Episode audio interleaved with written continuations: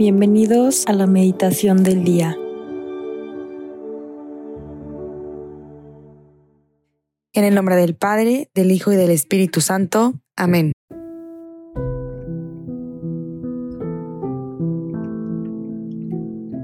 Vamos a encomendarnos al Espíritu Santo, nuestro consolador, nuestro defensor, nuestro animador, porque a Dios no le bastó con venir al mundo, quiso dejarnos a su Espíritu.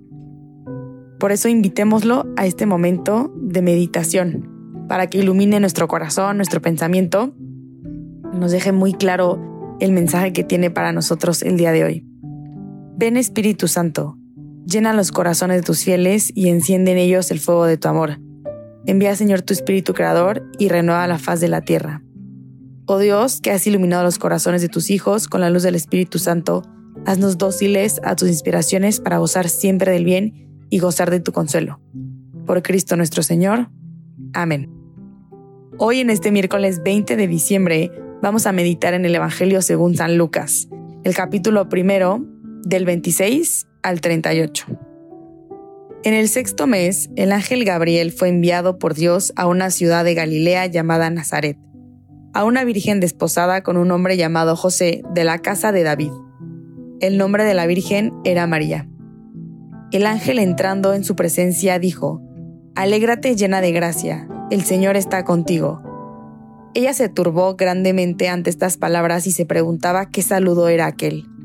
El ángel le dijo, No temas María, porque has encontrado gracia ante Dios. Concebirás en tu vientre y darás a luz un hijo y le pondrás por nombre Jesús. Será grande, se llamará Hijo del Altísimo.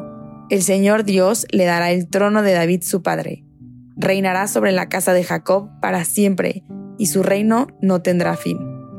Y María dijo al ángel, ¿Cómo será eso? Pues no conozco varón. El ángel le contestó, El Espíritu Santo vendrá sobre ti, y la fuerza del Altísimo te cubrirá con su sombra. Por eso, el santo que va a nacer será llamado Hijo de Dios.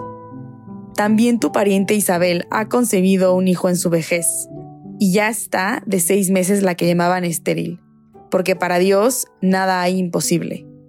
María contestó, He aquí la esclava del Señor, hágase en mí según tu palabra. Y el ángel se retiró. Palabra del Señor, gloria a ti, Señor Jesús.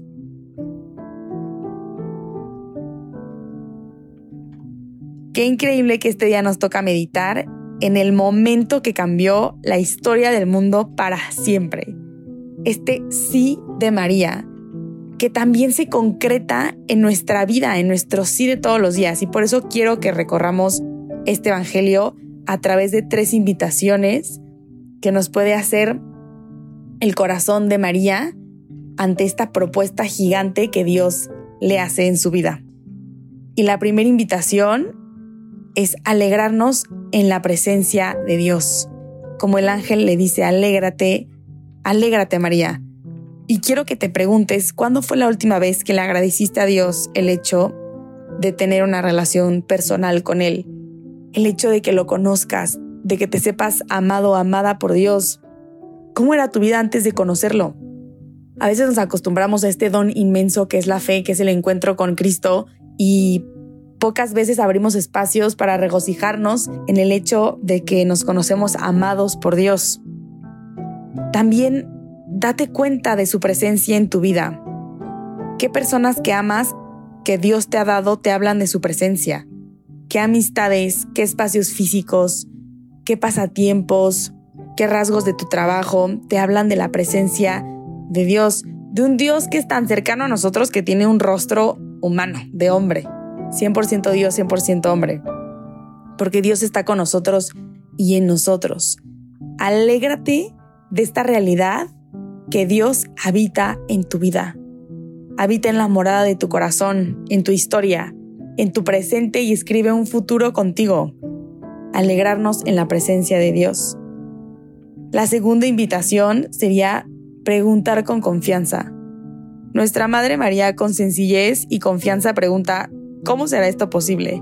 María no le teme a Dios, ni a sus respuestas, ni a su voluntad, porque donde hay temor, no hay lugar para el amor.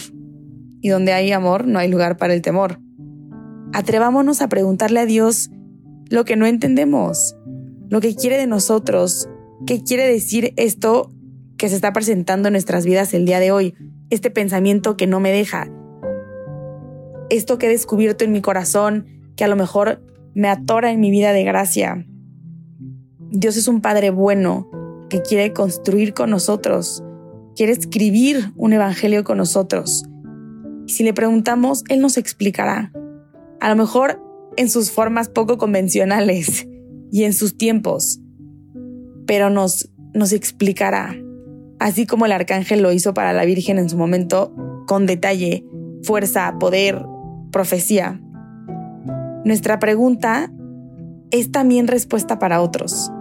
¿Te has puesto a pensar que de este ejercicio de confianza que hace María, nosotros aprendemos muchísimo y confirmamos cómo podemos relacionarnos con Dios? Pues también de tu testimonio, de tu confianza, de tu cercanía, de las preguntas que le haces a Dios, puede hallar luz alguien más en su vida. La tercera invitación sería decir sí. Ese hágase en mí, porque dentro de la palabra decisión hay un sí, decisión. Hay un sí que damos y cuando ese sí es para Dios, es un sí que damos a un plan de amor hecho para nosotros y que construimos con Dios. Y quiero que hoy seas muy consciente de lo siguiente. Tu sí es también salvación para otros.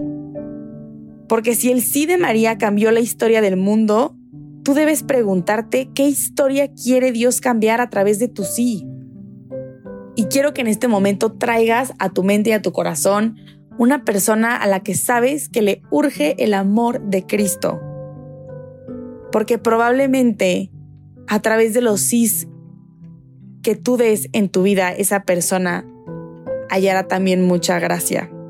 Pídele al Espíritu Santo que, la ponga en tu mente y en tu corazón del fiat de María aprendemos la belleza de tomar la mano de Dios en cualquier locura que nos proponga. Porque como decía San Pablo, si estamos locos, es para Dios. ¿En qué realidad de tu vida hoy Dios te pide decir como María, hágase en mí? ¿Qué situación confusa, incierta, dolorosa o incluso gozosa quiere Jesús que le entregues? Y no porque Dios quiera quitarte algo, pero porque puede darte en la medida en la que lo dejes actuar libremente en tu vida te sugiero que al terminar el año hagas tu propio hágase. Coge una pluma, una hoja de papel y escribe, hágase en mí dos puntitos la situación que quieras entregarle a Jesús. La primer discípula de Jesús, María, se alegra en la presencia de Dios, pregunta con confianza y entrega su sí abandonado.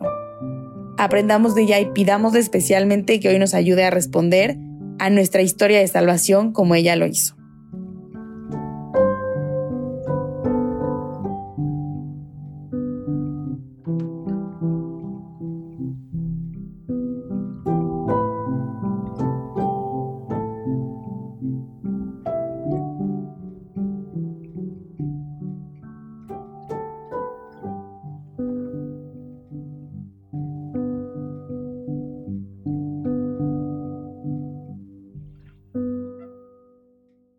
Te damos gracias, Señor, por todos tus beneficios, tú que vives y reinas por los siglos de los siglos. Amén. Cristo Rey nuestro, venga a tu reino. María, Reina de los Apóstoles, enséñanos a orar. En el nombre del Padre, del Hijo y del Espíritu Santo. Amén.